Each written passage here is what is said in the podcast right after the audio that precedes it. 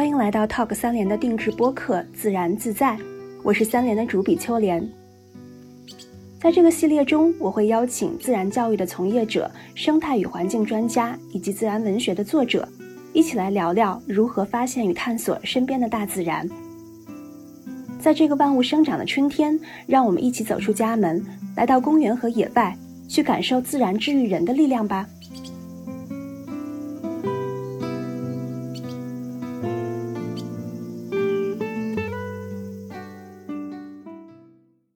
大家好，我是三联生活周刊的记者秋莲。呃，这一期我们想聊聊城市中的野生动物。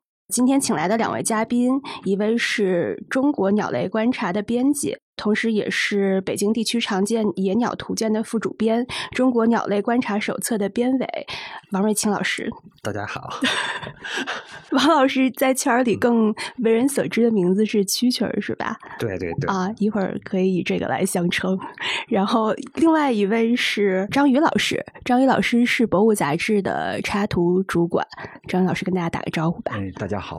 呃，其实这个城市里的野生动物是我大概一六年左右。写的一个稿子，当时是先写了一个植物的观察，然后又进入到了野生动物这个领域。嗯，我记得当时跟编辑报题目的时候，编辑就非常感兴趣，就是说他也没有想到城市里面其实跟我们共同栖息的是有非常多种的野生动物，而且当很多人在忙碌于比如说一些生活琐事的时候，有这么一个观察野生动物的群体吧，把目光投向了天空，或者是夜行的刺猬啊，然后树上跳跃的这种松鼠之类的啊，所以首先想。先跟两位老师聊一聊，你们是怎么开始注意到野生动物的这个群体，尤其是在城市里面栖息的这些小动物？其实刚才秋天就说说那个为什么叫蛐蛐儿？对，嗯，实际上呢，我相信可能大家小的时候都对这个动物。虫子也是动物嘛，就特别的感兴趣。其实我也是，我从小就是住在那个北京的老宣武啊，南城人士。老宣武大杂院啊，平房啊，这个地方就不可避免就会有这种虫子。嗯嗯。然后我们北京叫什么蛐蛐、油葫芦、蝎利虎子、燕子虎，就这些东西，就它在你的生活中间的。对。嗯，就很喜欢玩这些，所以后来就起了个网名叫蛐蛐。那会儿还没有看鸟，嗯嗯嗯，所以起了一个虫子名。因为那会儿对昆虫很感兴趣，后来呢，怎么开始看鸟的呢？也是一个很偶然的机会，然后就几个朋友，那是零四年的时候，然后几个朋友带我去那个圆明园，他们是看鸟的，然后呢，他们就看到一个翠鸟，嗯，然后支上望远镜单筒让我看，然后看就觉得翠鸟非常的漂亮，嗯嗯，当时就从来没有想过说我们身边还会有，以前都看的都是什么蝎利虎子。然后辣辣姑，就这些，没想到说还有像这样这么好看的、这么有活力、这么灵性的这么一个鸟，嗯，然后会觉得看鸟是一个特别有意思的事情，嗯嗯嗯。然后呢，从那个时候开始看鸟，当然不是说说看了鸟别的不看了，其实好多看鸟的人呢，你会发现他什么都看，鸟啊、虫子呀、什么哺乳动物啊，所以圈的这个什么一鸡顶十鸟，一兽顶十鸡，嗯嗯嗯，有了出来一个兽，可能鸟都不看了，所以大家其实是很博爱的。为什么叫蛐蛐？现在呢，看了鸟了。就起了一个鸟食的名字，就当招鸟吧。就 希望那个有这么一名字，出去之后能多看见鸟，但也不一定能看得到多少。对，因为我觉得大家可能对城市里的野生动物，就入门的时候都会有某一种动物吸引你入坑。然后刚才蛐蛐提到那个翠鸟，然后翠鸟其实我们杂志后来有专门一期做观鸟的那主题。然后我跟就是在北京有一个就是听音识鸟特别牛的那个外国人 Paul Hot，嗯，对，然后跟他去通州的那个大运河。公园，森林公园，对对对，然后他就听那个声音，带我看到了，也是水边的一只翠鸟，就真的是非常的惊喜。而且那个翠鸟的声音，我不知道我记忆有没有差错啊，它是一种嘶嘶的那种声音，就有点像那种扎皮，就是刹车的那种声音，跟那个有关系吗？我觉得比刹车好听吧。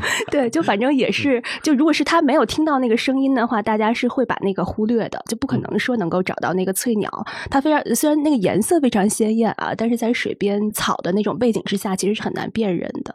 赵宇老师可以说说您的这个经历，因为您是 专业人士，是吧？就是跟普通人的这个起点也不太一样。其实我是转行的，大概捋一遍这个过程啊。嗯，我是先记事以来喜欢画画，喜欢画画是喜欢画动物，因为画动物就观察，爱观察动物。嗯，观察动物，观察着观察着就发现，哎，它里边。好多地方它的行为的一些个关联性啊，行为的一些有意思的特点，让我更着迷。嗯，我就是慢慢的往这个方向发展了啊。你特别是呢，就是我十二岁以前其实是又喜欢又怕这些东西。嗯嗯嗯。包括刚才曲友说的这个玩虫子。嗯。直到九二年的时候，我十二岁开始养鸭子，反正从那开始对这个。鸭子属于鸟嘛，也是，嗯，对对，这鸟就是兴趣越来越浓，而且好像不再有特别畏惧这种感觉，慢慢慢慢越来距离越近，就是肢体上跟他们接触这个距离也越来越近，都不是不害怕的问题，而是非常亲近了跟他们啊。从那儿开始，慢慢的就是对鸟类这个世界开始逐渐的深入。后来高一的时候认识了一个天津的叫曲楚老师，应该知道袁良老师，一老爷子啊，在鸟社认识的。当时就觉得这老头儿，我们这老头儿啊，就是尊称也是，呃，就是很很亲切的一个尊称，觉得这老头儿厉害，什么鸟都认识。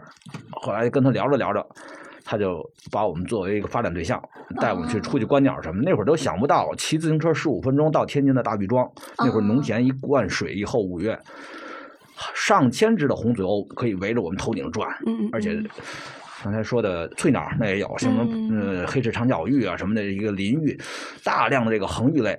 出现，我当时都没想到，就在市区的边上，嗯嗯嗯，啊，就有这么多的鸟。从那开始，慢慢进入了这个鸟类的这个世界，也是啊，嗯嗯嗯。然后上学以后，也是上大学读了这个动物学嘛，嗯嗯嗯，就这么个简单的经历。嗯，那后来，因为我知道您研究生的时候是在海南研究那个山鹧鸪，是吧？啊，其实有很长的一段时间是在野外，而且是能看到非常珍稀的这种野生动物。那后来又是怎么回归到城市里面的野生动物观察的呢？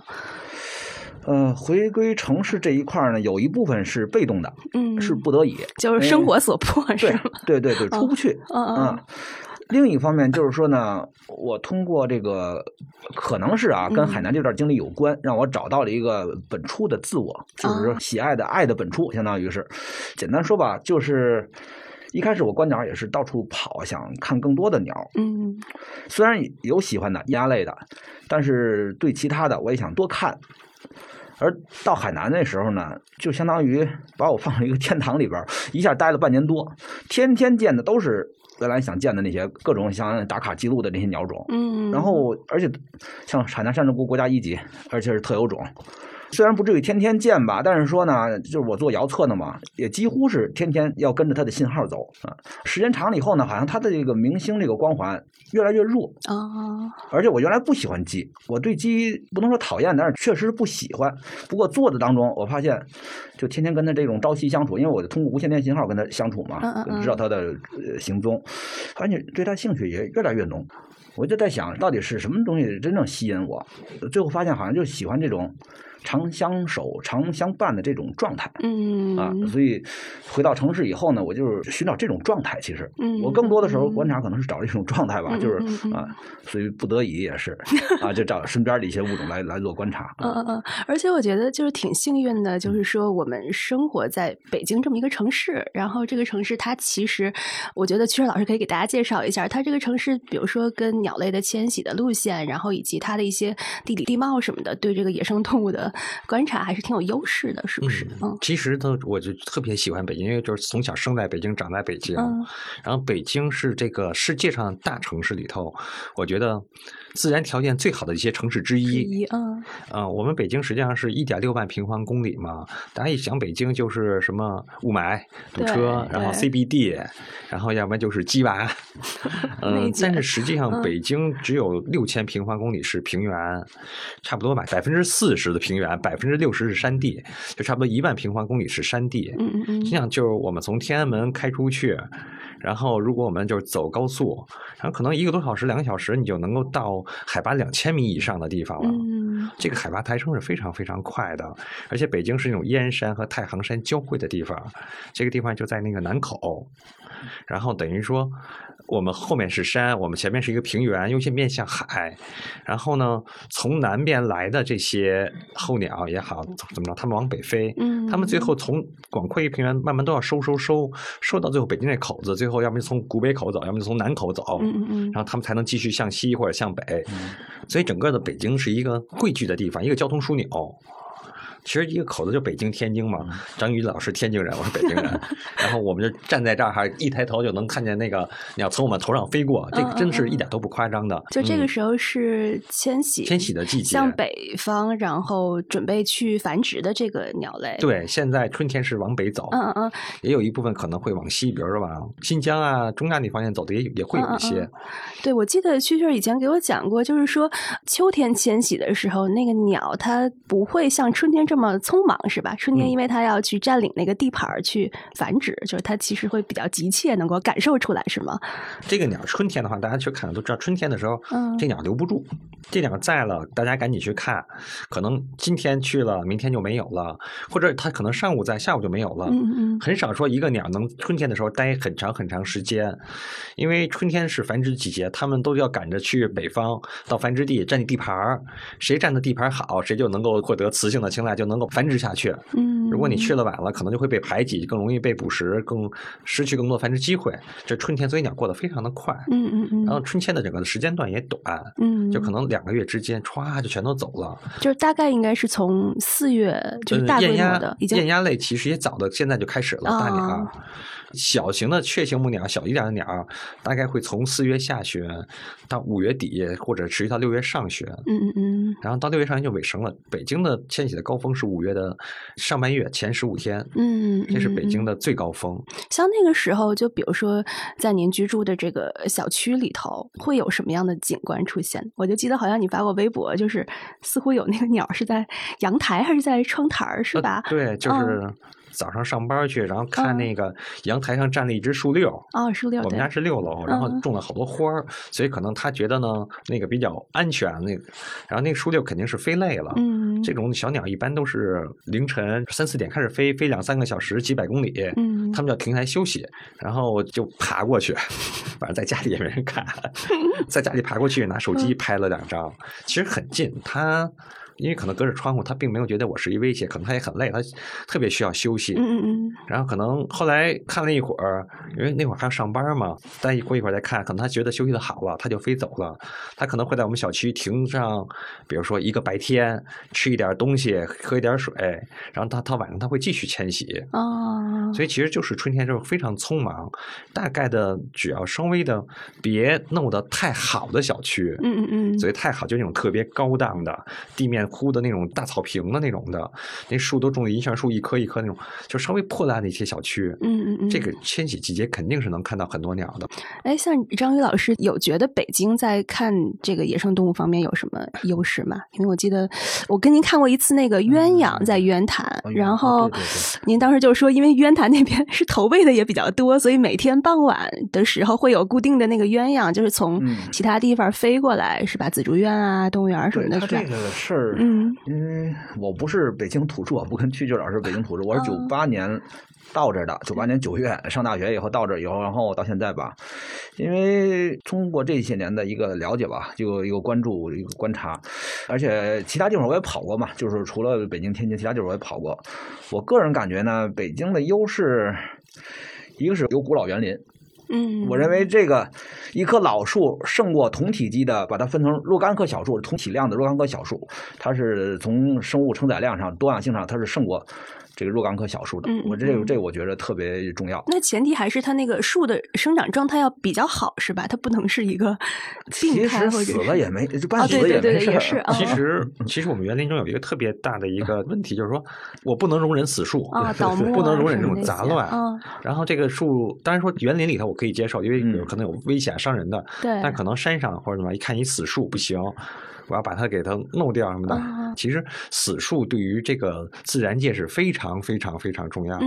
对对对，比如说你的死树可以给提供很多昆虫，它们食物，很多昆虫是吃死树的，什么锹甲呀，对对对，什么就这种的。然后呢，它又给很多其他的生物带来了食物。然后包括死树分解之后，它的营养又会回归这个自然之中。其实死树非常非常的重要。我们太喜欢那种整齐划一，然后这种场面这种东西，种一棵树，一个一个 站的整整齐齐的，站队的，对，就跟站队一样。这种地上呢，最好还干干净净的，都种上沿街草，都种上。其实这种东西反而是说。就美不美的这种东西。大家可能每个人的审美价值是不一样的，嗯，但是在生物多样性上，生物的这种它是最低级的，嗯嗯嗯。其实一个那种错落的，有高树、有矮树、有灌丛、有杂草，然后有死树的这种环境，其实是动物最喜欢的。是这样。刚才这是说的这个一个老老的事儿，对吧？老树，然后再一个老树、老园林，可能说北京的优势。再一个感觉是，北京整体的人群，起码在这一块儿里边。对动物的这个态度，嗯，确实好，对它的容忍度，对它的关爱度，嗯啊，虽然有些关爱可能偏了有点啊，但是 你指的是 就是投喂吗？还是一些其他的？投喂是一个，呃，再有比如偏到流浪猫去了什么的，这像这类的。但是整体来讲，我觉得它起码是关注这个，是是关爱这个，就有了这个共识，就好商量，万事好商量啊。所以在这个大的环境下呢，观察这个动物，在北京来讲，可能。有一些意想不到的一些收获，可能就觉着啊，北京呀，这大城市里有这个有那个有这个有那个有有一大堆东西啊。其实这个也是一个我这些年的一个感受吧。比如，其实我前年拍了一个照片，就是绿头鸭妈妈带着十个孩子沿公路过去，所有的车都在那停着。啊，在哪里啊？在家门口。啊，就在你们家。对对对，这回我还做个稿子，因为我盯着那边那鸭子盯了几天，盯了盯了，完了从小鸭孵出来，到鸭妈妈觉得不合适，这地儿不合适，要给它。端到一个大河去嘛，但是途中要过几个路哦，其中有一大路的时候拍下那个场面，我就一直跟别人说，我说这种景象过去我们都以为是在欧美国家或者什么的，但其实我们国家现在慢慢慢慢的都已经也成为一种日常生活的一个情景了啊，所以就是人对动物的关爱确实很好啊。当时那那个情景发生的时候，大家有围观吗？还是非常特殊的很多围观。这个事儿吧就是这样，就是说我总感觉大众虽然说不一定就是完全都特别关爱这东西，但是有一个从众啊，嗯，有几个。起了好的带头作用，剩下的也就跟着，是有老太太还还跟着护着，拿扇子给给撂着，哎，走这边走这边什么 的。然后本来那边都已经是就是红灯的时候，鸭子要走，但是走半截的话，这灯已经变了，就是鸭子走的你想压着那小脚对吧？过一个挺宽的大路，这时候那保安什么都都给拦着？所有的车也都在那停了。当时我拍照之余吧，我确实也也很感动。嗯嗯嗯，就是就是这个事这么多年反正类似的事情经常有。嗯嗯，这虽然不见得都是过马路啊，就是说就就类似的这种。关爱野生动物这种事情是经常有的，所以我觉得这个大环境也为观察提供了一个很好的条件，也是嗯。嗯嗯，另外我觉得就是观察的话，除了两位住的那个小区之外，就是其实北京市刚才张老师也提到有不少的公园儿，就比如说我知道蛐蛐儿经常去天坛是吧？因为你住在南城，离天坛很近，就天坛是你的一个观察的据点。然后张老师可能是离奥森很近，是不是？请那个蛐蛐儿先讲讲天坛的情况，为什么？就是尤其是当时我第一次观鸟的时候，就是你。带我去，就是说这个天坛它是一个入门级的一个很好的地方，是吧？嗯，怎么怎么讲呢？嗯。天坛是一个入门很好的地方，但是也也是一个非常能够，就是可能张老师那就刷鸟种、攒鸟种或提升的一个地方。然后天坛呢，因为我是在南城，然后南城的公园要比北城少好多。嗯，天坛就是离我比较近，这我一个据点。他们其实大家也会管鸟人圈里管叫神坛哦，说什么都有，什么都能来。这个原因呢，还是说天坛在南城可能是一个少有的大面积的绿地。嗯嗯嗯。因为当然你看地图的话，发现可能南城的住宅密度很高，住的人很多，但是这种公园绿地实际上面积完不如北城。北城有圆明园啊、颐和园啊、什么奥森呀、植物园啊的大大小小公园有很多，南城这样的就小得多。嗯。而且人又很多。然后天坛呢，绿地很大，然后也有一些没有什么人的荒地。大家游客去天坛一般都去祈年殿，嗯，去那种最核心的地方。对。但是其实它的外围有很多相对来说荒地，而且因为是皇家的那种祭祀的场所，有很多那种张老师说的古树、大树，它就整个的地方就非常的好。这个地方呢，就很多鸟迁徙的时候，它飞几百公里飞累了，它现在需要休息了，就会投身到天坛里面。所以你在天坛的时候，可以很容易的在迁徙季节还看到很多很多鸟。天坛呢又交通比较便利，比较方便。然后呢也有一些就是常住的常住户，他们很不怕人，什么戴胜啊、八哥啊、夏天的八哥啊、两鸟啊，这个很容易见，所以你可以在那儿非常方便的入门。嗯嗯。然后呢，就去了那儿肯定能看到一些东西，肯定能看到一些常规的鸟种。然后不太怕人的，你方便去观察它，它的行为，它怎么干。比如我们在那儿。还见过，比如说松鼠，松鼠冬天呢会去埋食物，这张老师非常的熟。然后呢，喜鹊会跟着松鼠。哦。然后松鼠埋了，让松鼠走了，喜鹊跑出来。那松鼠再回去不是一脸懵逼，我埋的东 西？但他会埋挺多的，他不对对对。然后他是不是自己也忘了？这张老师可能了解更多松鼠这个东西。我觉得他可能可能很多他找不着。嗯嗯。反正有喜鹊偷食的。然后呢，喜鹊当小偷，我们还在那见过喜鹊抓一个小乌冬，乌冬刚出巢的小乌冬，喜鹊抓走把它吃掉了。然后大的乌冬就跟着后面又叫又打，但是打不过喜鹊，最后没有任何的办法。其实这个也是很残酷的，但这都是自然界中就正常的行为，不管是偷也好、抢也好、捕食也好，在天坛都能看得到。只要你能坐下来，包括天坛，然后还经常有比如乌冬啊、戴胜的繁殖。其实只要你耐心，你能看到非常非常多不同的场面。面，这所以入门是非常好。然后它那个地方呢，每年都会有很多奇奇怪怪的过境鸟，嗯，比如像那种淡尾翁鹰，北京是在小龙门灵山那边山里头，其实找起来特别难，它又在特别高的树上，然后嘣嘣嘣，你就仰着去看，看的话整个脖子都快断了那种的。然后但是在天坛呢，他们过境就会在一些低一些的树上在跳，你能够非常方便的观察，你不用开车开三个小时。然后像淡尾翁鹰啊，像比如说红翅凤头鹃呀，像比如说一些猫头鹰啊，一些其他鸟，其实天台都会，它们都会停，都会落。嗯其实观察起来特别方便，你就可以非常好的能够提升你的呃鸟种，或者是说你识别观察水平，一些将近的鸟怎么去识别，嗯嗯，一些柳莺特别多的时候怎么去看，你都能在天台也能进阶，也能入门。嗯嗯所以天台特别好。我觉得一开始观鸟，就比如说当时我去啊，就是很大的一个困惑，就是我根本就找不到那个鸟在哪里，就是举起望远镜都不知道往。哪儿对？当时其实老师就教了我一些，就是比如说什么树，它跟什么鸟之间它是有一些对应关系的，是不是？就是可以通过这种方法，就是植物跟鸟类之间去找这个匹配。其实呢，用望远镜找不着，其实大家初学都是这样，都是这样。因为望远镜的视角很小，我们肉眼的话大概能到一百八。然后呢，你举起望远镜可能只有不到十度的视角，然后看过去就特别窄，你就特别不容易找到这个东西。所以其实不是说跟树，它就跟它旁边，比如说它站在一块石头旁边，嗯，这鸟可能小，但那石头可能会大，所以你找那石头容易，或找那树容易。找到了啊，这个鸟在石头的左边、右边，我再去相应的去挪，这样的话就相对的会容易找到这个鸟。这是初学者练习的一个办法。但如果比如大家看熟了，就应该能做到一举镜子就能套上，一举镜子看见，要不然。你慢慢挪，很多鸟它不等你，有些鸟是属于这种，就是上了发条停不下来的，就是它不停的在动，它不停的在蹦，它没有一刻是停的。柳莺就是大量的来，你发现树上好多，然后哔哩吧啦哔哩吧啦的，跟炒豆子似的，就 根本就看不清到底是哪个，这就很难。哎，他们长得还特别特别的像。哦哦哦，天坛我觉得就是一个特别神奇的地儿，就是像刚才那个汽水老师说的，就尤其是在迁徙季节，有的是不是属于是迷鸟呀？就其实它是迷路了，是吧？就是不应该在那儿出现，但是在那儿出现的。对，就是它一个是常规鸟种的一个识别，另外是一些罕见的鸟都会在天坛能看见。但就是比较遗憾的是，天坛没有那个水域，是吧？对，天坛现在没有水，就大面积的这个水域，所以就是一般你还会去。选哪个公园作为一个可能是水鸟的一个互补的一个观察呀？嗯，现在这个时间其实去的颐和园比较多啊。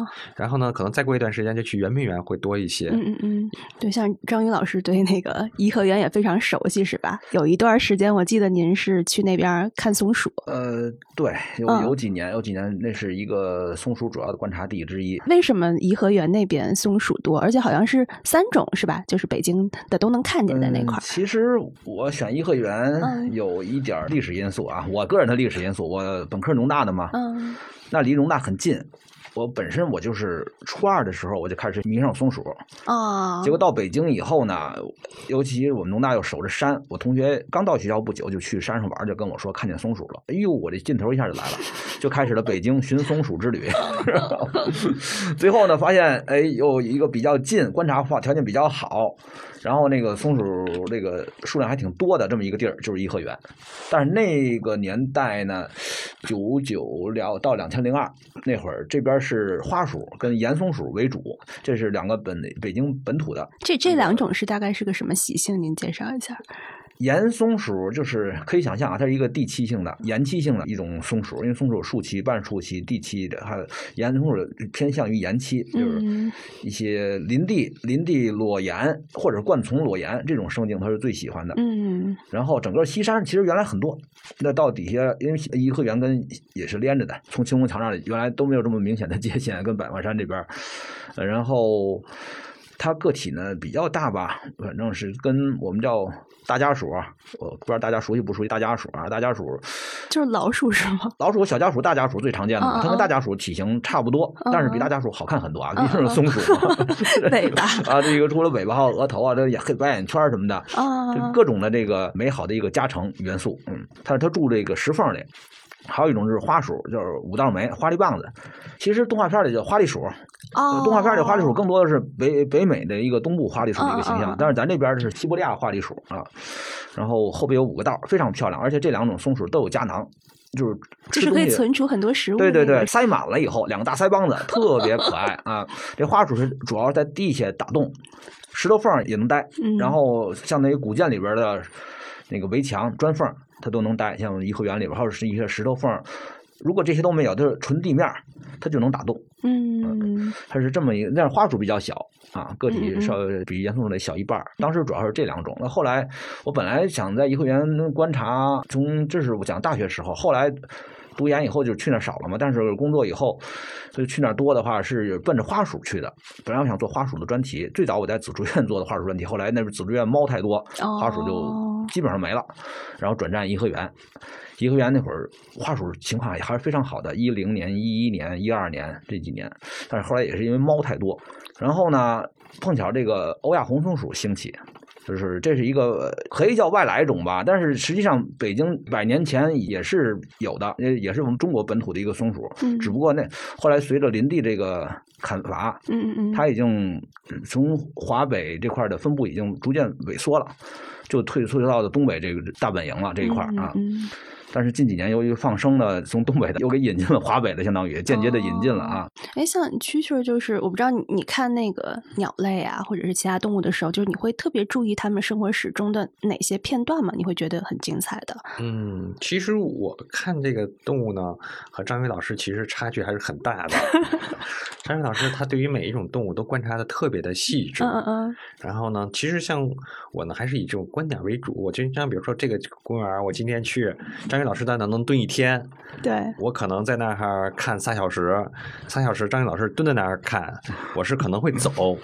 然后，因为看鸟的话，它你的线路拉的越长，嗯，你可能就走的越多，你越容易和不同的鸟相遇，嗯嗯嗯。但是呢，所以可能这个具体的观察绝对没有像张云老师那么细，嗯嗯嗯。但是其实，呃，春天的时候，很多鸟是求偶的季节，嗯，这种求偶炫耀实际上是非常有意思的行为。包括可能我们现在朱颈斑鸠，就是现在是北京基本上是除了灰喜嘛，对，很灰喜鹊、喜鹊、麻雀之外，最常见的一种鸟了，每个小区都有。对，它那个就脖子上是像那个珍珠一样。对，它像鸽子一样，但是棕色的棕褐色，脖子上黑的，有好多白点儿，像猪一样，叫猪颈斑鸠。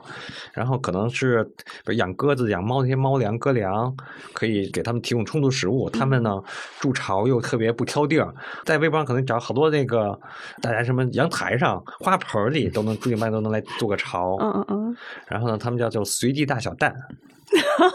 哪都能下，就不挑是吧？空空调的上头，空调主机上头都能下。他们那巢弄几根树棍儿一搭，有没有的样子都无所谓。学名叫板状巢？就非常简陋。我有一个朋友家里头有朱颈斑鸠繁殖，繁殖完了，他连续三年繁殖完了走了，他把巢拆了，没有超过十根树枝的。不讲究，嗯，就是特别不讲究。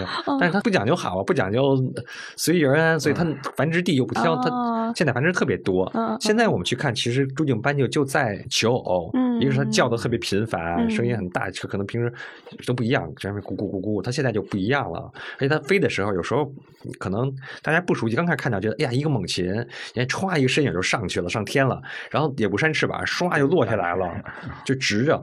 起来落下，起来落下，看起来特别有意思。那觉得是斑鸠在炫耀，就是雄性向雌性去展示它的这个体态，是吧？然后呢，还有比如说，我在那个圆明园看见过一次那个山斑鸠啊，它长得跟绿斑差不多，体型差不多，但是长得有点区别，更红一些。然后一就站在树枝上，一个斑鸠，然后为另外一个斑鸠就点头，这么低头点头，然后给另外一只斑鸠喂食，嗯嗯嗯，然后喂食完了交配。像这是很多可能鸟的一个城市化的，想要交配先要喂食，像翠鸟啊，一些燕鸥都会有这种的行为。其实像这种的山斑鸠、朱颈斑都是我们身边就非常常见的鸟。嗯嗯，其实就这种呢，也能观察到一些吧。嗯，但是呢，我可能就是碰上了，我去看一看，拍一拍，然后呢，不会像张宇老师似的，他是一个连续性的观察，从他最开始到。我是一种可能片段式的，对我觉得 张宇老师的自然观察的这个深度是基本上没有人能比得上。偏门我是，因为我这精力都投入在就这么几个，因为每个里可能我得需要积累大量的样本量，我找找其中的规律嘛，也是。嗯嗯。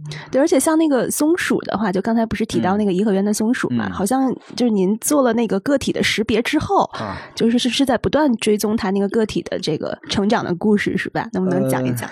这个可能也是有。有我一个个人性格的一个偏好，因为我喜欢跟某几个这个认识了以后长期相处，然后还有一个可能跟我工作的原因，就是我当时读研的工作的这个原因，这个有关，就是我做追踪的嘛，无线电追踪，那会儿也是给山浙锅逮了几个以后带上发射器编号，编完号要看那每个的活动区、活动规律什么的。然后呢，我现在做观察松鼠的时候也套用这些东西，但是其实应该标记，标记完以后带发射器，这样是最好弄的，因为我一下就能找到它。但是我没有这个条件，我只能人肉标记、人肉跟踪啊，这样就造成很大的麻烦，是经常误跟，就跟错了。对，跟错了，这是最惨的。但是你能反应过来自己跟错了？我给您讲一个啊，就是我跟一个松鼠妈妈，嗯，然后我因为他们那个欧亚红松鼠有个稍微好点的地儿，它有不同的色型，每个个体不同的色型，但是它公母之间都可能有这些色型。有时候我跟一个松鼠妈妈，哎，当天我进去以后就看见它了。我非常高兴，我想跟着他看，那个今天他的活动轨迹嘛。然后当时就感觉有点纳闷哎，今天怎么活动不太一样？他是不是搬家了？怎么怀疑这些事儿，跟着跟着跟着，稍微稳定点了，拍下来一看，哟，是个公的，不是那只？对，不是那只。但是你从远处看那色型，通过色型跟那个换毛那个状态看。就跟那只是一样的，这这是最惨的了，白花功夫啊！而且对我的信心非常受挫，这也是 这，呃，但是也有成功的，也有成功的一些，就是说打破以前以往的我的一些认知。嗯嗯。比如说以前我觉着每个松鼠每个松鼠的领地，然后他们应该怎么样要维护领地，完了母的在套在这些领地之间，就是套用以前对其他动物的一个认知，或者看的其他的资料的一些收获吧，把这个套在进去。但是后来我就跟着跟着，我完全跟上。以后就会发现它们的界限是模糊的，然后食肉还是个游荡型的，有随着这个食物游荡。还有一个因素就是说，发情的母松鼠，嗯，公的都会跟着这个游荡，嗯啊，比如说这只松鼠发情了，说四面八方的呜来四五个公的，天天围着追啊转，这一旦这个母松鼠交配完怀孕了，公的撤。到下一个母的发情的母的那儿啊，所以它是一个呃比较模糊的一个一个界限，是不是一个很稳定的一个对对对，哎，包括这个食物这方面也是，这个东西熟了哦，哎呦，这个山坡里呜呜呜都来了，所以就局部区域内短时期内觉得啊松鼠这么多，嗯嗯，但是有可能过了半个月再一看，哎，这怎么没松鼠了又？所以这些就就刷新了以前的一些认知，嗯，不过后来我买了一些。国外这个，比如英国的研究松鼠的，或者是一些欧洲，欧洲因为欧亚红松鼠做的非常多，嗯嗯嗯，好，日本的也是北海道他那边做的欧亚红松鼠的，他那个研究，人家带发射器的，然后我买到他们最新的一些研究的一些专著什么的，后来一看，哦，其实就是这样，人家早就做了，对，因为在之前我的认知是看那些科普的东西，都是。人家好几十年以前翻译过来的，你那时候认知嘛，毕竟不同的研究手段，他得到的这个信息是不一样的啊。所以怎么说呢？对自己也是一个观察的一个启发吧，也一个启示，就是怎么改进这个观察这个方式，或或者是用某种观察方式得到的结论以后，能得到哪种的尺度的结论，这是一个比较有用的一个标准，也是啊。嗯嗯。像我还跟程宇老师去过奥森找刺猬，但那次也是一个无功而返的一个 过程。就我觉得好像很多人就是听完张宇老师的叙述之后，都有很有兴趣跟您一块儿去，但是去了之后 基本上不想再去第二次了，是不是？呃，确实有这种情况，因为好多小朋友也是像家里也也想找我说带我们孩子跟你观察观察什么的，小孩小朋友表现特别有兴趣。嗯嗯嗯，但是。基本上一两次吧，没有什么收获就有有有两个问题啊，一个是到那儿去没找着这个东西，这是一方面，他觉得失望；另一方面找到了，需要等很长时间才能看这个行为，他等不了了。这个可能也是因为在在等的过程当中，小朋友嘛，有些坐坐不住的那种啊，他确实失望，然后然后就。就完了。嗯嗯，对，那次其实没有找到刺猬，但是张老师讲了很多，因为那那个时候应该跟现在的时间差不多，就是大概四五月份的时候，然后我记得是吧？然后也是一个，其实好像我记得您当时讲是那个刺猬，它不是有个就是冬眠的时期吧？嗯嗯，是吧？然后冬眠醒来之后，其实有的刺猬它会感染肺炎啊什么的，就是会死去一批。对，春天死亡率比较高，是吧？啊，然后还有什么也是求偶那个公的刺猬，您在。讲讲那个，我觉得特别有意思。这就是刺猬这个，跟刚才我聊的父母都有点共性，就是说公的会走很远去找母的。嗯。但是这个母的如果不发情，或者完全不在发情状态，嗯嗯嗯，公的可能。试探一下，问候一下，觉得不行走了。因为这个事吧，就是他不发情的话，完全没有意义。做这个做做这个事，公的也不愿意努力，就就就找另一个。如果这个母的处于发情边缘，公的就会追逐，一直跟着，这样也是一个刺激发情的一个一个过程。松鼠也有这个现象，就是说要追，追的话就是处于发情边缘的那母松鼠就会刺激它发情。然后刺猬也是这样，就是有的。母的在前面走，公的一直在后边追，或者是这个母的不愿意了，停下来，公的就围着它转，而且那个声音，这不是我擤鼻涕啊，就是它那个声音，公的就是就一直挺明显的。然后那个母的有时候也会有这个声音，然后那个公的要靠近的话，母的还不愿意，低头会低着头把那个刺竖起来推它，就跟顶牛一样，我们看，然后公的就会躲开，从再从侧面再从侧面靠近。不过母的会一直转，一直对头顶着那个对着公的，然后这种。状态有时候会持续很长很长时间，而且特别是有如果有这个母的发情了，好几个公的都来在一块儿啊，都围着这个母的玩，公的之间又打架。然后呃，假如 A、B、C 仨公的，来一个母的，A、B、C 在一块儿，它不能仨打一团是吧？有时候 A、B 打起来了，这 C 就找母的去，完了你俩一看不对劲儿。赶紧俩打打那个，A 跟 C 打起来，B 又找母的去，反正就这种事儿很多啊。对，尤其在四月中到五月中，基本上是第每年第一个高峰。呃，就是如果朋友们在小区里，小区里其实很好观察，因为小区里比森林公园好观察。小区里它对人的适应度会更高，而且它这个就是绿篱。就绿地这一块面积小，它局限这个区域就小，不像你森林公园，我们得我们得找，对吧？但是小区绿地就这么大，就这么大。嗯嗯。有时候半夜睡不着觉，下来可以溜达溜达看看，听到这声音，听到这种声音，一定喷气声那种，一定得注意。这个在楼上就能听见吗？您？夜深人静的时候就能听见。哦啊，但是你如果不敞窗户，我不行啊，我得这得敞窗户，不敞窗户你就就在小区溜达溜达就能就能听见，就能听见这种声音。对对对，因为我们要看的话，拿手电那么扫着看，可能惊扰它，它就不出声了。哦，所以我们先听，因为小区毕竟也不是全黑嘛，有路灯，我们也可以先听，听到这声音以后，慢慢的借助这个微弱点的手电的光，慢慢让它适应一下，再去看。对，这是第一个高峰，第二个高峰可能就是七月中。七月中到七月末啊，有第二个高峰。那个是还是您说是求偶的交配？对对对，但是其实公的从三月底到八月一直能够繁殖。哦。但是母的话，它要生一窝以后，这窝大了，哦，断奶以后，对对，它再再次发情啊，所以它有一个周期嘛，不同的周期啊。蛐蛐儿，我不知道您家的那个小区里头有刺猬吗？有，我还给那个救助中心送过去了。那是秋天的时候，可能那个刺猬它要是着急的要吃东西，要捕食。然后我们小区那个就是地下停自行车那个地方闹耗子，然后那管停车大姐就下了一个笼耗子笼子。哦，他是吃了那个药了是吗？没有，它不是药，就是放一些那个，比如诱饵食物，然后耗子进去，笼子关了，那种捕鼠笼。嗯，拎一大刺猬出来，笼子进了一大刺猬。然后后来那大爷想弄，他也不该怎么弄。后来我就说：“那你给我吧。”然后就把那笼子就还挺坚固，那个刺猬特别肥，在笼里卡着出不来。然后呢，就把那笼给拆了。但那它那弹簧那个机关那个铁丝扎到那个刺猬的脑袋上了，然后后来看一下受伤了，然后直接就扎在眼眶后面了。然后后来我就送到那个救助中心了。哦哦哦。然后后来他们说还行，那个活的还挺好，眼睛也没事儿，是皮外伤都是。但是那刺猬特别的臭啊。然后我开车就往那边送，然后那车上不敢关窗户。它这个臭味是哪里来的？就是刺猬身上本身自带的吗？还是它跟它吃的这些腐食是有关系？它应该是一些腺体的味道吧，有腺体的，有尿粪便的。然后，嗯，它好像我怀疑也有自主性，就是是不是防御性？它可能就它可能就是受到了刺激了。哦，因为有养过的这个，说养一段就不臭了。就就没这么臭了，也臭啊，就不像一开始。哦，但是我也不太确定这个这个，我我还没去查这个具体的。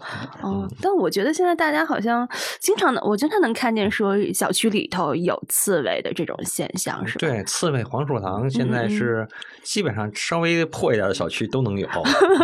主要是刺猬它需要一个，就是比如说落叶堆啊，或者是什么垃圾的，有一个那种杂物的一个空间供它对它平常栖居是吧？就越冬的时候，它也会在那种，就是那个小区里杂物堆里头。嗯嗯嗯。所以这种小区的管的特别好的，没有这些乱七八糟的就没有。像我们小区就属于那种管理比较松懈的小区，我们小区也是。所以其实管理松懈的小区反而可能物种会更多一些。啊，对，而且现在就是我觉得是也是跟那个流浪猫的投喂是有关系，是吧？就是比如说刺猬或者是。黄鼠狼、黄鼬是不是都会分享那个猫粮？黄鼬没有，黄鼬可能是跟那个猫有竞争关系的，哦，就反而会少是吧？对我见过一个被咬死的黄鼬，但我不确定是猫还是狗，哦，可能猫的可能性会大一些。然后刺猬的话，我觉得活得挺好的。对，刺猬就怕车，其实严格来说，刺猬它能吃猫粮，猫也吃不了刺猬。哦，对。嗯，我我们小区可逗呢，完儿总看见刺猬在那儿吃，周围仨猫在那看着，是表示就也无能为力是吧？对，因为大猫不会招惹刺猬，小猫爱玩的那种，它可能扒拉扒拉，但是扒拉扒拉它也就不扒拉了，就是没扎着了是吧？但是狗狗对刺猬伤害很大。啊，是它那那不是那个刺儿也对狗也有伤害吗？但是狗它就性格比较狗嘛，这 那个有的狗就是因为大型中大型的，它就是宁可挨扎，它要咬着玩儿。哦，它不见得一次能咬死，但是刺会受会受伤。哦哦，这是比较麻烦。这个这是猫确实不理它，就是或者是就看着。嗯嗯嗯嗯。狗我见过好几次，就是对刺猬。对我我就觉得像张宇老师的那个观察，其实就一个时间比较长啊，一个另外经常比如说等待呀，或者是也不确定有没有收获。但是比如说像您带那些小朋友的话，就是怎么能够保证他们一直是有这个好奇心，并且怎么说呢，在每一次观察活动中都能有一些东西让他们看。其实我觉得小孩的好奇心是最强大的，嗯，然后呢，你就得摁着他们，别让他们出危险。要不然真的是我带那个原小朋友在北宫做过活动，那可能是园林局他们组织那种活动，然后在北宫搞去找土壤动物，就那山坡上，上面会有些石头，石头底下就会藏着，比如说石蜈蚣、地蜈蚣，然后蜈蚣，其实这三类都叫蜈蚣，它是三个不同的类群。然后比如说什么鼠夫啊、渠搜啊等等很多的，然后给他们讲完了，讲完了说我们可以去翻山找石头，然后刚说完呢，然后嗖一下就跟那个脱了缰的。野狗一样，小孩就全都冲到山坡了。这当其实这个小孩的好奇心是永远是有的，就我们大人反而没有好奇心。嗯嗯嗯。然后就别弄了，好脏啊，赶紧放下。这有什么可看的？你英语背了吗？你钢琴弹了吗？其实这反而这种好奇心是大人给他压下去的。嗯嗯嗯。然后像我和张宇老师呢，其实我们就属于那种。嗯，我不知道，可能北京孩子有一种，就是说就喜欢玩儿。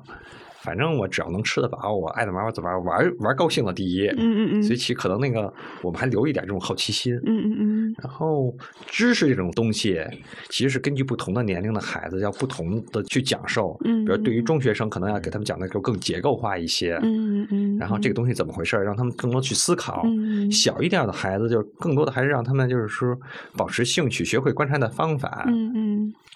然后最重要的，我带活动就反复会强调的是安全。其实这个东西是最重要的。然后我跟说说，我给你们全虚全影带出去容易，然后难的是全虚全影的给你们带回来。张宇老师就是观察动物那么多年，就尤其城市里面的这些野生动物，就是您会发现它会跟这个城市环境产生一些适应或者是行为的改变吗？确实，因为在这边二十来年，就能明显感觉到，起码麻雀对从平房拆迁到楼房这一个适应，嗯，从老式楼房到新式的高层这么一个适应。它主要是筑巢地点嘛，嗯，由原来的那个平房房檐底下瓦瓦片底下，我原来住平房都是那样，瓦片底下就有。到后来这个楼房慢慢不适应，但是现在在空调外挂机这个机箱这个空隙当中，或者是那保温层，甚至于一些这个装修安那个户外这个窗户，嗯，它跟那墙体之间有些缝隙，安完以后它就会挖。哇哇哇，在那里边做我，人家个儿又小，适应性确实强，不挑吃，有点地儿就就能够生活。再到高层的话，因为原来我一直以为这个麻雀排斥高层，后来发现他们现在入住到十七八层都没问题。我原来还纳闷，它怎么一下飞上去？因为麻雀的飞行能力不是没有那么强，是吧？哦。后来发现它不是一下上去，它是上三四层，折线上升，上去以后停一会儿，再上这样来回来去对角这么上去。哦。它不是一下一下上去，可能耗能比较大，也可能是嗯哦。所以在高层上也有入住了，现在嗯嗯，因为像我当时做那个观鸟的时候，就有加入那个就北京雨燕，它不是每年就是春天的时候，它都会有那种点数的那种，就是叫什么那种群嘛，就是组织大家在不同的点儿，然后来数数。然后我记得当时还是好几年前吧，那个负责人就跟我说，说现在北京雨燕就是他们估计那个数量其实是有所回升的，因为之前就是说那个是北京因为古建的拆除什么的那种，就是木结构建筑的拆除，然后导致了语言数量的下降。但是后来就会发现，北京语言，比如说在那个空调口，就当时那个保利大厦那块有一个点儿，然后在我就记得是在那个空调就那个出风口的那个地方，他们就在那里面去。呃，筑巢跟繁殖，然后还有比如说像立交桥，就是国贸桥啊，什么天宁四桥这种很大型立交桥的那种缝隙里面，他们也会用那个空间，所以就会觉得好像动物的适应能力还是比较强，是吧？一方面可能是这样。实际上，我觉得是这样的，就是说这种是幸幸存者偏差。嗯，我们在城市里能够看到的都是适应能力强的，适应能力不强的，他们就都 over 了。嗯嗯嗯。然后比如说，就是刚才张老师说的那个麻雀，嗯，它就是属于那种哪都能做窝。哪都能，比如到山区会发现到处都是那个北红尾渠，嗯，也是有个有个墙洞就能做窝的，嗯嗯，他们就会发扬光大，还有像朱颈斑鸠。然后就是属于那种发扬光大的，他们逮什么吃什么，哪都能做窝。然后像北京雨燕呢，就是这我们叫普通雨燕或普通楼燕。嗯，其实想没有人建筑的时候，他们在哪做窝呢？他们就是在崖洞啊这种的。然后他们就高度的，后来我们就起了这么多的楼宇那种古建，然后他们就非常适应这种环境了。现在古建的少，包括一些做保护拉拉网啊等等的。然后他们就开始逐渐的转向了这种立交桥、立交桥缝里头，比如说那个。国贸、天宁寺都有，嗯，然后特别到了黄昏，就听见他们一边叫一边飞，就是其实很好听的，嗯，这是适应下来的，它活下来了，或者是适应的好的就发扬光大了，嗯嗯，适应。的凑合就能活下来了，对对对，其实还有很多适应不好就活不下来的，比如有些鸟，它的筑巢就特别的严格，嗯，然后我原先之前呢，就是稍微研究过另外一种鸟，它只在几种树上筑巢，嗯，然后那个高度呢离地面的高度有限，这个整个林子的盖度密。密度等等，它都要限制；筑巢材料它也有限制，嗯，就是特别挑剔的一个鸟，所以现在就快灭绝了。这种东西很多，就随着我们城市的扩大，我们生活的方式的改变，有很多是适应不了的，实际上被这个城市所抛弃了。这么长下来，能适应的是少数。嗯嗯，我们之所以现在看北京有这么多物种，或者说我们说香港啊、成都啊这么多物种，其实这些是幸存下来的。可是如果没有这个城市在的时候，一百万年前北京还是一个平原，然后河流冲击的平原，有河有山地。我们现在住的地方，我们在坐的这个地方，就是可能过去都是森林。嗯嗯嗯，可能它物种完全是不一样的，会更丰富的。当然也有可能就是说，我们的环境变了，对一些物种是好。好事儿，嗯，他们就蓬勃发展起来了。对一些物种就是灾难。而且像那个迁徙季节，我记得趣事经常会拍那种鸟撞的那个现象，是吧？我不知道今年或者是还多吗？这样？今年已经有了。哦，然后前两天吧，一朋友，嗯，就是捡了一只撞掉的秋玉。哦，秋玉好像经常会发生那个。对，秋玉是撞墙大户，是跟他自身的这个。构造有关系，有关系。嗯，他那个眼睛就长得特别靠侧边，像我们人家俩眼睛朝前，嗯嗯嗯，所以有很大的这个融合的角度，所以我们看东西距离感很强。嗯，我就知道这个杯子离我近，那个瓶子离我远。但秋玉，但我们看不见脑后脑勺这块儿。嗯嗯，秋玉的眼睛长侧面，他的后脑勺才能看得见。嗯，这样可以防备他的天敌。哦，但他的视角融合就很小，对于距离判断不是那么的。所以等发现已经晚了，是吧？那个。反正不知道是不是他就晚了，他撞墙的几率非常的高。嗯嗯。每年呢，我知道救助中心他们实际上他们接鸟秋玉是一个大头。嗯嗯嗯。而且这种秋玉它撞完之后，基本上就是很难，比如说它救助之后，它的就再恢复啊，这个几率也比较低了吧？嗯。它速度大一点的，那就是吧？大一点的可能还能有救。嗯。小鸟撞墙救助很难，他们一般比如说中毒的，嗯嗯嗯。然后比如说受伤的这种东西好救，因为中毒可以用药啊什么的。他比如说很。多撞的话，它会内出血。嗯，就你外面看上去是好好的，其实里面已经那个对对扩散了。我我在我们家楼下捡过一只那种就撞死的麻雀。嗯，然后你外表看一点事儿没有，后来就解剖了，是颅内出血，整个的那个颅骨嗯里头都已经被血染了。原来我弄的猫头鹰有的撞的，直接颈椎插到颅骨里边了。哦，这么大飞的力量，你想它撞以后一个反作用力。哦，刚才说那秋玉。还有虎斑地东也是吧？对，虎斑地东也是。我我我在林子里的时候站着，因为我我经常定点观察嘛。嗯。好几次差点撞我脑袋上，吓死我了。他好像所谓的傻了吧唧的吧，飞起来。就距离感。横冲直撞的，它这速度很快呀。哦。所以就是，因为我上回采访鸟撞的这个话题，就是说，除了那种玻璃建筑，好像那种就是两个楼之间它有一个廊道。是怎么着？就那个也很容易撞，是吧？就是因为鸟它是按照一个方向在飞，然后中间它突然出现一个横着的一个东西，也会比较那个。包括那个就是中科院动物所他们那个建筑，他们每年都撞。哦，那前两天我捡了仨燕雀。那是个什么建筑结构？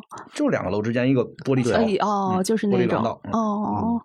所以其实很多的时候，这种包括还有一些灯光的设计，不正当的灯光设计。然后很多鸟小鸟夜间走嘛，嗯，然后呢，它们迁徙的时候靠那个月亮或者星星来导航，嗯，然后灯光太强太多，实际上它就容易到迷航，而且它有会那种被受光的吸引。哦，所以过去南方那种他们捕鸟什么打鸟山、鸟吊山，然后呢迁徙季节在上收一篝火，然后鸟就过来了，就是张网啊，或者直接恨不得用东西打呀。过去南方那边有这种打鸟的方式，哦，所以他们。这种灯光会吸引，让它迷航，会吸引它，然后光就撞来了。所以，这种灯光实际上在迁徙季节，对于这个整个的鸟来说，嗯嗯，是一个其实挺大的威胁。对，我记得之前好像还有一个报道，就是说我忘了是哪个县城了，他就对对对，它为那个候鸟去熄灯，就是那个还是一个对对对，其实这是一个事情，做的非常好、非常文明的一个行为。嗯嗯，其实值得很多大城市学习，像比如北上广这种大城市，特别喜欢搞什么灯光秀，要要点亮城市。嗯嗯嗯，其实我们是喜欢光的，但是可是很。很多动物是不喜欢光，就应该是控制一下。就城里头，像我们建成区可以有一些灯光，但不要把这个灯光往天上打，打那种射灯形式的。现在很多的那种就是友好的设计，它那个路灯会有一个灯罩，让灯就照到地面上，这样我们走路能看得清。对于天上飞的鸟没有影响，而且它更加节能。嗯嗯嗯它不会有那么多的这个能量，这光啊什么散出去。实际上这就是属于，比如说我们建筑师、景观设计师、什么灯光设计师共同来做的，就是怎么让我们这个城市。人也舒服，动物也舒服。我发现，就是北京一些城市公园弄了那个本杰士堆的那个东西，其实还是好的一个趋势，是吧？比起你原来的那种光秃秃的草坪啊什么的那个。算是一种改进吗？你们觉得？其实现在可能刚开始成型了嘛，没有看到特别就是明显的那种效果。哦。但是我觉得就是怎么说呢？如果你这个地方环境本来就很好，比如像那个圆明园的那个西北角啊，比如什么香山那些后山呀，这时候原环境本来就很好。嗯。其实本届石堆实际上不是需要是吗？不需要，自然东西更是最好的。嗯嗯。但城里头有些呢，可能。就是城市公园里头的有一些，其实还挺好的。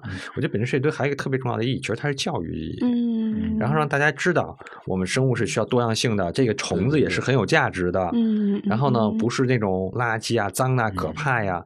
每一个生物都是有价值的。嗯嗯。其实这个我让大家从从小就认识这些东西，可能价值比那个在城里堆一个本级石堆这种价值可能会更大一些。当然，不是说本级石堆完全没有用吧，但是估计可能是不是在观察观察。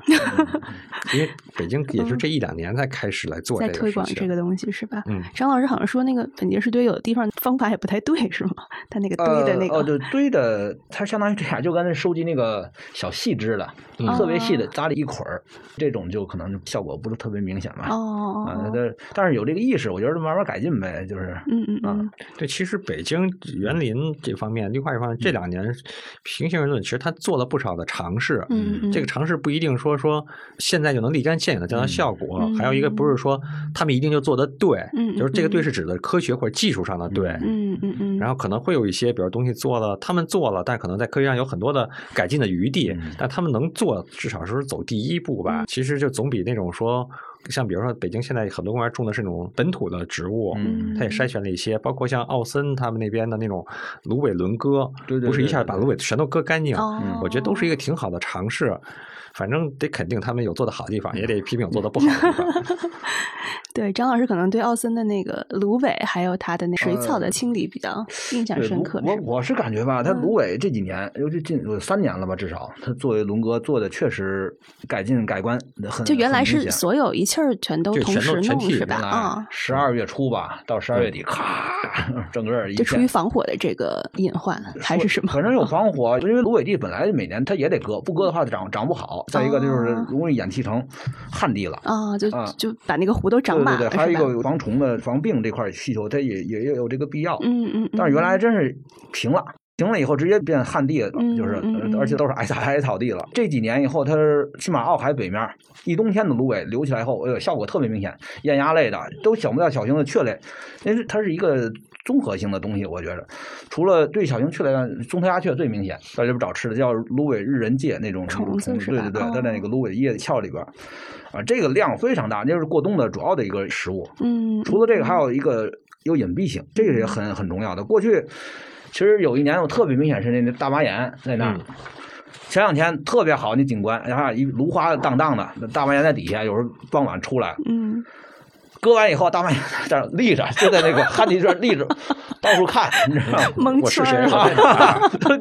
简直是都那样了。而这几年弄完以后，确实有很大有很大改观，他又恢复了一点那自然的一个习性。哦，就是他知道，哎，白天能以为在芦苇丛当中了，然后伺机的出来溜达溜达，找点吃的啊。整个景观，而且艳鸭类非非常丰富了。现在在那边确实很好。不过倒是沉水的水草，我感觉打捞的有点过度。但是我不知道这里边它。它是出于管理上有些什么需求啊？原来我见都是撑着小船，镰刀咔咔割完或大耙子什么的，那种往外搂。嗯，这种我感觉是一种这个稍微温和型的农耕型的一个一个管理啊。好多东西呢，尤其是无脊椎的，它能适应，量非常大。因为原来一船水草，我原来弄过，还做过这稿子，拿上来以后。搁家里脸盆里，就是他们捞上来的水草，不要堆在树根底下了，就准备做肥料的事我给捞出来，搁家里，放在盆里以后，你就看着它呜呜呜呜呜往外出，就是那个豆娘，豆娘那小的那个稚虫往外出特别多，包括里边其他的一些糖春呢，这个蝎春呢，哎呦，还有其他更多的水藻的，非常丰富。但是这几年他开始用一个大的跟收割机似的，哦，就是转的那个啊，是吧？大平板那个船，咵咵咵咵咵，前面很壮观，天天那么豁腾，整个那水也浑了，反正底下那河蚌也都打碎了，都打上来了，嗯，整个草也都搅烂了，然后反正反正鱼也少了，虫子也少了。嗯，其实应该说是虫子少了，鱼也少了，这么这么个关系。嗯，我不知道它是出于什么需求啊，那种产生这种是为提高工作效率还是什么的。嗯，我看圆明园也用这个。对，这样一弄，确实感觉动物一时半会儿它它难以适应，好像它对农业那种方式吧，还还好一点，是吧？这种斩草除根似的，没有留有余地。对对对，过去那种手工方式呢，它这上面草割了，它底下草还有，对对对对对，从它还能留不住一部分。嗯，其实像这种的彻底的，就是这就是水下的。地面硬化了啊，地面平整都给它弄平了，没有其他动物藏身的这种空间和余地了。嗯嗯，所以其实这方面是需要改进的。现在这种水环境呢，实际上是做的治理上要落后于这种地面环境。我觉得，现在奥森是好的地面呢，现在可能大家能认识到，比如说呃一些本土植物的重要性，对对。然后这种呢，比如说错落的重要性，不会都种同一个。嗯。现在北京的公园这方面做的好，但是在水里头这种治理真的还是很落后。就是讲一讲，还是在城市里面做野生动物观察，就是比较触动你们或者是美好的那种东西吧。就什么能让你们一直坚持做这个事情？我觉得这个东西，反正我不知道别人怎么样，说我包括很多朋友都从小就喜欢这玩意儿。嗯，就是你会觉得，就是你在城里头。会觉得哎呀，还有这么多这个其他的生物跟我们一起共享这个空间，觉得是一个特别有意思的东西。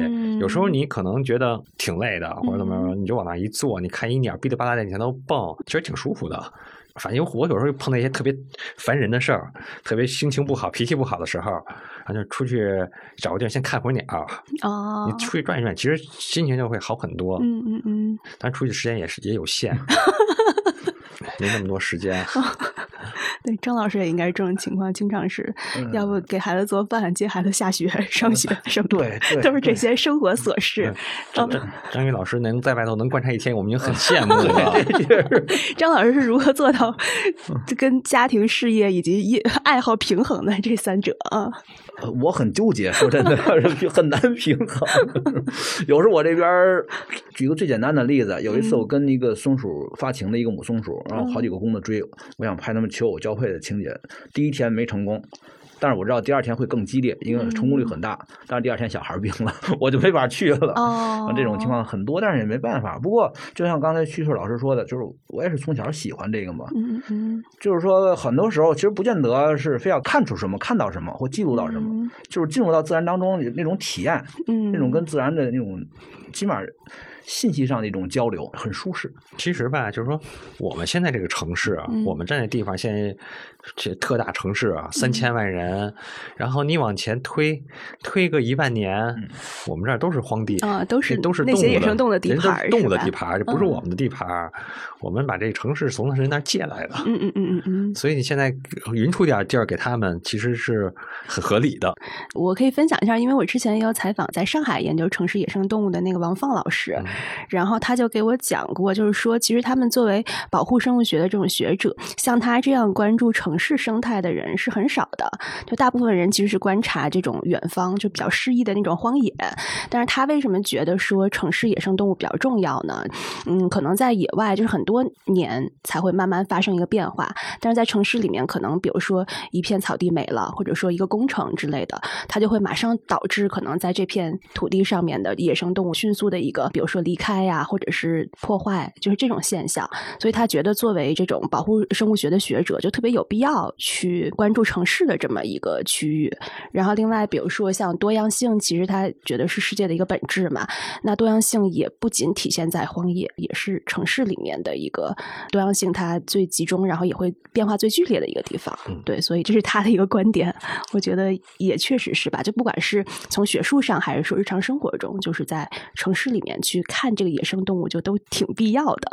实际上，这个东西这种演替其实是能看得见的，包括像那个圆明园地斑青，原先很多，原先觉得那那是一极危物种，就极度濒危、快灭绝的。嗯，现在就这几年发现蹭蹭蹭的往外冒，这儿也有，那儿也有，这可能就是。稍微的，他们有一点空间就能够起来，有很多的物种。嗯，然后还有像比如说那个像沙河要建湿地公园哦，其实沙河是一个非常重要的一个鸟的这种栖息地。嗯嗯。然后看着按照现在公布出来的那个方案，其实这个公园是一个就是很值得画一个问号的。这个东西建好了之后。它这个湿地公园建起来的时候，目的设计的目的是以谁为本的？嗯嗯嗯，是以生物为本的，还是以人的这种某些那种休闲为本的？嗯，其实有时候就想，我们需要多一个地方去划船、去烧烤吗？嗯，其实我觉得没有必要。其实我们有太多的能划船的地方了，但是可能对于动物来说，你这个地方没有了，就真没有了。嗯，它这个适合它的环境就越来越少，越来越少，越来越少。其实像比如说一些湿地公园，不光是北京，其实全国都是这种情况。湿地公园建好了之后，它的多样性是增加了还是降低了？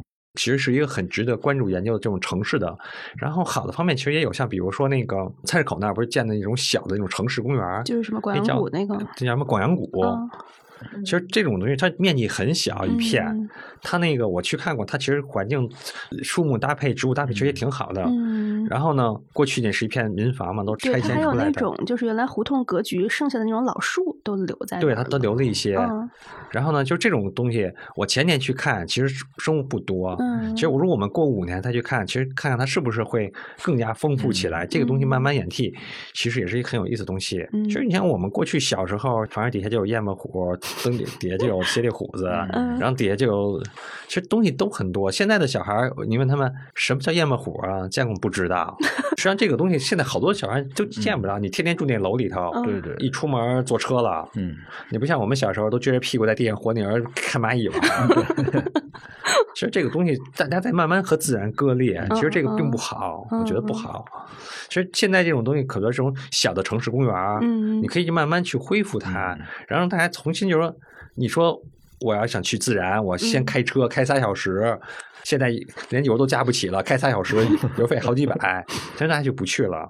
但是说我出门走五分钟，我能到自然里头去，可能很多人就会去。对，你见不到什么珍稀的东西，你先从大家从小时候都是从拉拉咕油葫芦开始的。嗯嗯。我上小学的时候觉得说，看那会儿参加生物竞赛，然后发一本什么北京什么生物什么图说，一看北京有鸟三百多种，那有三百多种啊？能见过三十种就不错了。现在北京五百种鸟了。哦。其实你的视野慢慢在开阔。你没有那最开始那三十种，你永远不会见到那三百种。嗯嗯嗯。其实我觉得这种其实挺好的。其实还是北京人能吃得饱，所以他有心情去干这些事儿。这倒也是。对我，我觉得就是城市里面的这种不管动物还是植物的观察，就也是疫情期间比较封闭的这种时候的一个调剂吧。就是你其实现在。